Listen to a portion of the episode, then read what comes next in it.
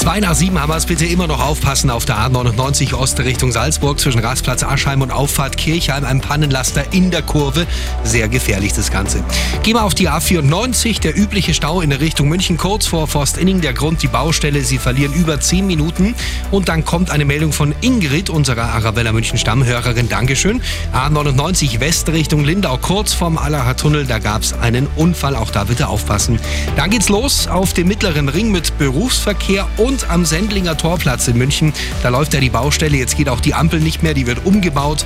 Da wird es also voll und eng, am besten das Gebiet weiträumig umfahren. Kommen Sie uns gut und sicher an. Der Verkehr, präsentiert von Kirschwerkstätten